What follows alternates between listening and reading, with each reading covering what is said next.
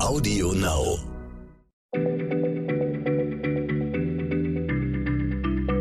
Schneller Schlau, der kurze Wissenspodcast von PM.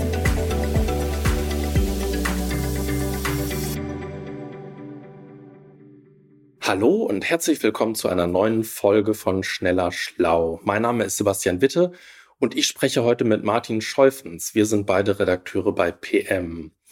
Für die heutige Folge nehmen wir Bezug auf unsere aktuelle Ausgabe von PM, die unter anderem von der neuesten Forschung zur Holographie berichtet.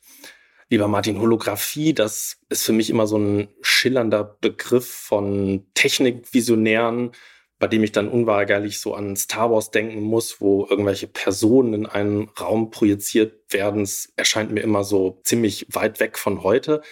Jetzt habe ich aber gehört, dass es demnächst so eine ABBA-Show geben soll, bei der dann die Künstlerinnen nicht leibhaftig, sondern tatsächlich als Hologramm auf der Bühne erscheinen sollen. Sind wir also tatsächlich schon so weit, dass Hologramme tatsächlich funktionieren?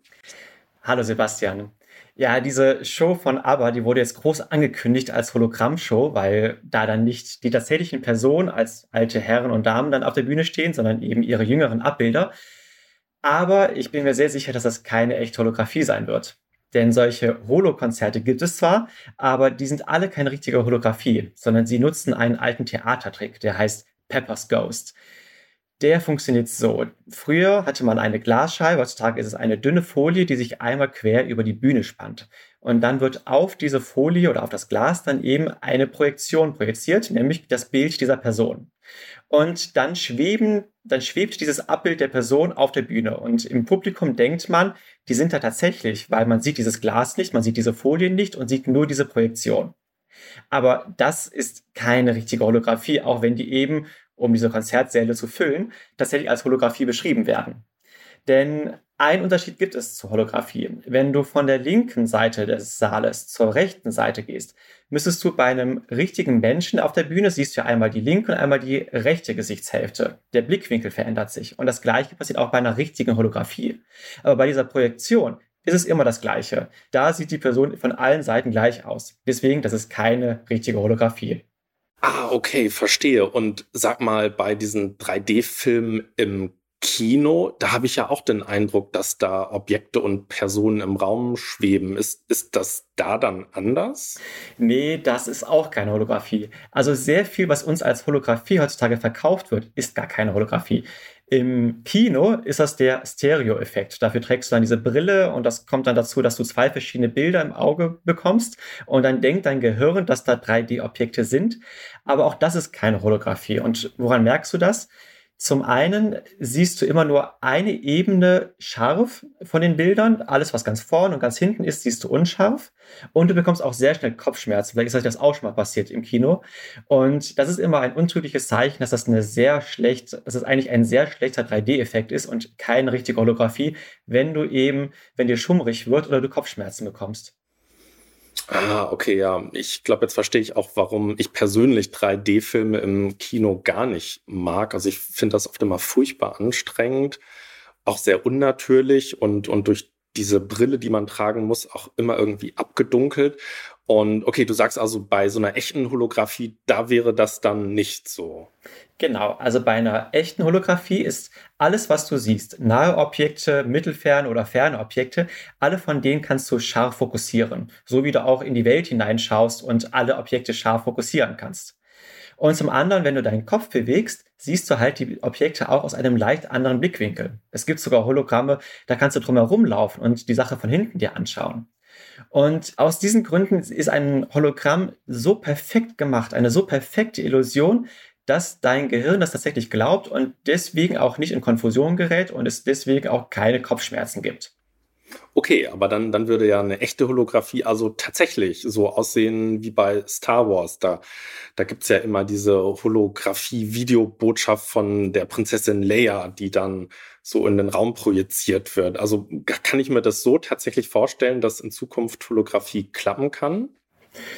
Oh je, ich glaube, ich muss dich noch einmal, diesmal das letzte Mal enttäuschen. Das, was man in Star Wars sieht, das ist die wahrscheinlich bekannteste Holographie überhaupt, aber das macht physikalisch überhaupt keinen Sinn.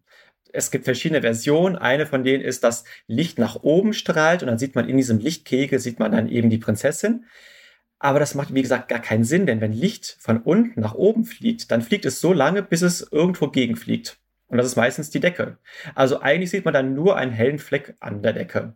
Dass das Licht nach oben fliegt und dann nach ein paar Zentimeter oder einem halben Meter dann auf einmal seine Richtung ändert und genau in mein Auge fliegt, das macht überhaupt gar keinen Sinn. Dementsprechend, richtige Holographie wird auch nicht so sein, wie wir sie aus Star Wars kennen. Hm, ach Mensch, jetzt ähm, beraubst du mir hier äh, sämtliche Illusionen. Dann klär uns aber bitte mal auf, wie könnte es denn tatsächlich klappen mit der Holographie? Also das, was ich jetzt beschreibe, das ist noch eine Zukunftsvision. Aber so könnte es aussehen. Du gehst in einen Raum hinein und die Wände dieses Raumes sind voller Monitore diese Monitore und diese Wände, die nimmst du gar nicht wahr, sondern du trittst zum Beispiel eine riesige, wunderschöne Landschaft oder vielleicht in einen Dschungel hinein. Der Raum scheint viel größer zu sein, als er tatsächlich ist. Du musst aufpassen, dass wenn du zu weit läufst, du gegen die Mauer läufst oder gegen diese Monitore, weil die siehst du nicht, aber du spürst sie halt schon, wenn du dagegen läufst. Die Monitore erschaffen in deinem Auge diese perfekte Illusion von Weite. Und sie erschaffen auch Gegenstände im Raum, zum Beispiel einen Baum oder ein Tier. Und du könntest um dieses Tier herumgehen. Und das Tolle an dieser Illusion ist, dass sie nicht nur ebenso perfekt ist, du bräuchtest auch keine 3D-Brille dazu. Es funktioniert nur mit den Monitoren an den Wänden. Wow, das klingt echt faszinierend. Würde ich unglaublich gerne mal erleben, äh, wie, wie, sich, wie sich das dann anfühlt. Bloß hm, nochmal, also wie, wie funktioniert jetzt das, das Hologramm? Also was, wo, wo kommt es her? Das Hologramm wird von den Monitoren gemacht. Die Monitore schicken ganz spezifisch in meine Augen ein Licht oder verschiedene Lichtstrahlen, die eben diese Illusion erschaffen. Und während ich durch den Raum hindurchgehe, schaue ich auf verschiedene Monitore. Ist ja immer einer in meinem Blickwinkel. Und genau dieser eine, den ich anschaue, der erschafft die Illusion. Solche Monitore gibt es tatsächlich schon. Damit kann man jetzt noch nicht so einen Raum erfüllen, aber man kann sie tatsächlich nutzen. Und es ist ein bisschen irritierend, wenn man sich die anschaut. Die sehen erst einmal aus, als ob sie dunkel wären, schwarz. Man denkt, man schaut drauf, die sehen ganz normal aus wie Monitore, man denkt sich, naja, hat ja keiner Strom angeschlossen. Aber dann siehst du auf einmal vor diesem Monitor einen Vogel fliegen. Und dieser Vogel ist die Illusion, die erschaffen wurde. Das funktioniert allerdings bislang nur in einem sehr bestimmten kleinen Winkel.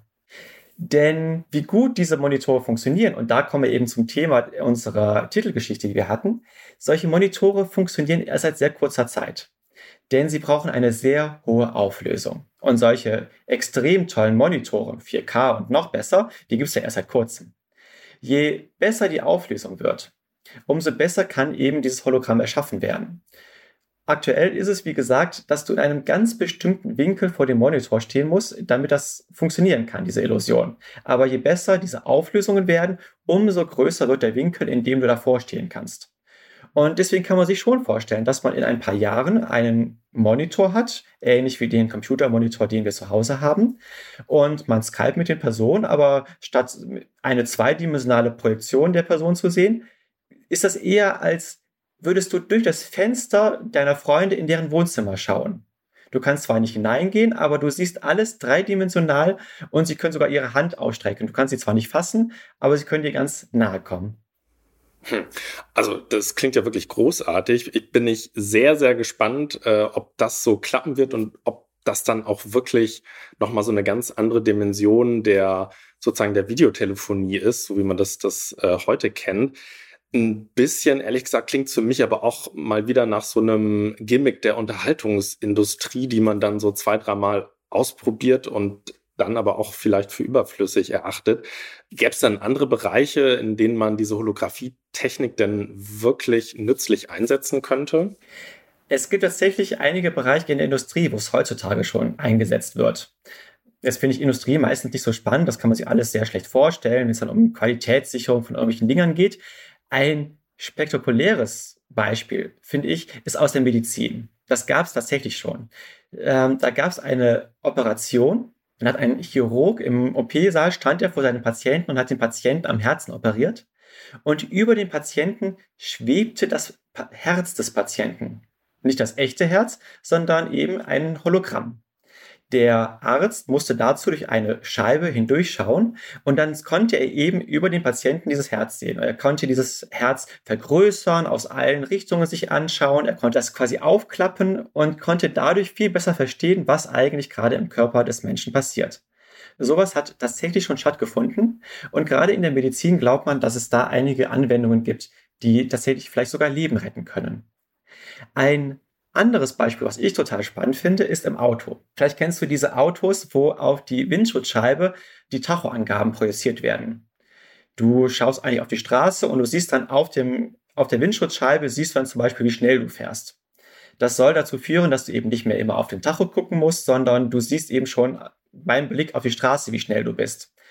Aber diese Technik, die ist noch gar nicht richtig gut, weil du musst immer noch auf die Windschutzscheibe fokussieren, also relativ nah an dich heran. Und in dieser Zeit konzentrierst du dich eben auch nicht auf die Straße. Und die Vision ist, dass man dort zukünftig Hologramme projiziert. Also das Hologramm fällt auf die Windschutzscheibe und fällt dann in dein Auge. Und du selber glaubst, dass das, was du siehst, tatsächlich auf der Straße ist, so zehn Meter von dir entfernt. Zum Beispiel ein Pfeil, der dir anzeigt, bitte fahr hier in diese Straße rein. Oder ein Kind rennt auf die Straße und das Auto erkennt, Vorsicht, da ist ein Kind, pass auf. Und es macht quasi ein Warnsignal um dieses Kind. Und dein Auge geht sofort zu diesem Warnsignal, sieht das Kind und du reagierst viel schneller und du bremst. Okay, wow, ähm, überzeugt. Das wäre tatsächlich ein sehr, sehr sinnvolles Einsatzgebiet von Holographie. Also hoffen wir mal, dass das in ein paar Jahren tatsächlich Wirklichkeit wird. Ähm, bis dahin kann ich nur wirklich allen empfehlen, die mehr über Holographie wissen möchten, einfach mal in die, in die Titelgeschichte der aktuellen PM reinzuschauen. Darin wird dann auch erklärt, wie so ein Hologramm überhaupt erschaffen wird. Diese ganz detaillierte Erklärung, die hätte jetzt diesen Podcast wahrlich gesprengt. Aber wie gesagt, gibt es alles zum Nachlesen. Dir, lieber Martin, vielen Dank für diesen spannenden Einblick in diese hoffentlich nicht allzu ferne Zukunft. Und euch, liebe Hörerinnen und Hörer, vielen Dank fürs Zuhören. Tschüss und bis zum nächsten Mal. Tschüss. Schneller Schlau, der kurze Wissenspodcast von PM.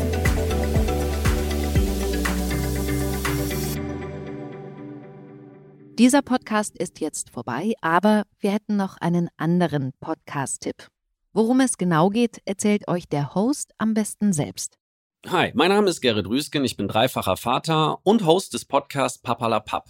Dort spreche ich mit anderen Vätern über das Vatersein, wie es uns verändert, für welche Herausforderungen wir stehen, was für Ängste haben, was für Sorge wir haben und, und, und. Alles komprimiert in tollen, spannenden Themen. Hört doch mal rein. Und wenn ihr selber mal Gast oder ein Thema vorschlagen wollt, dann könnt ihr das unter papalapap.podcast auf Instagram machen. Ich freue mich, wenn ihr reinhört. Bis dahin. Ciao. Audio Now.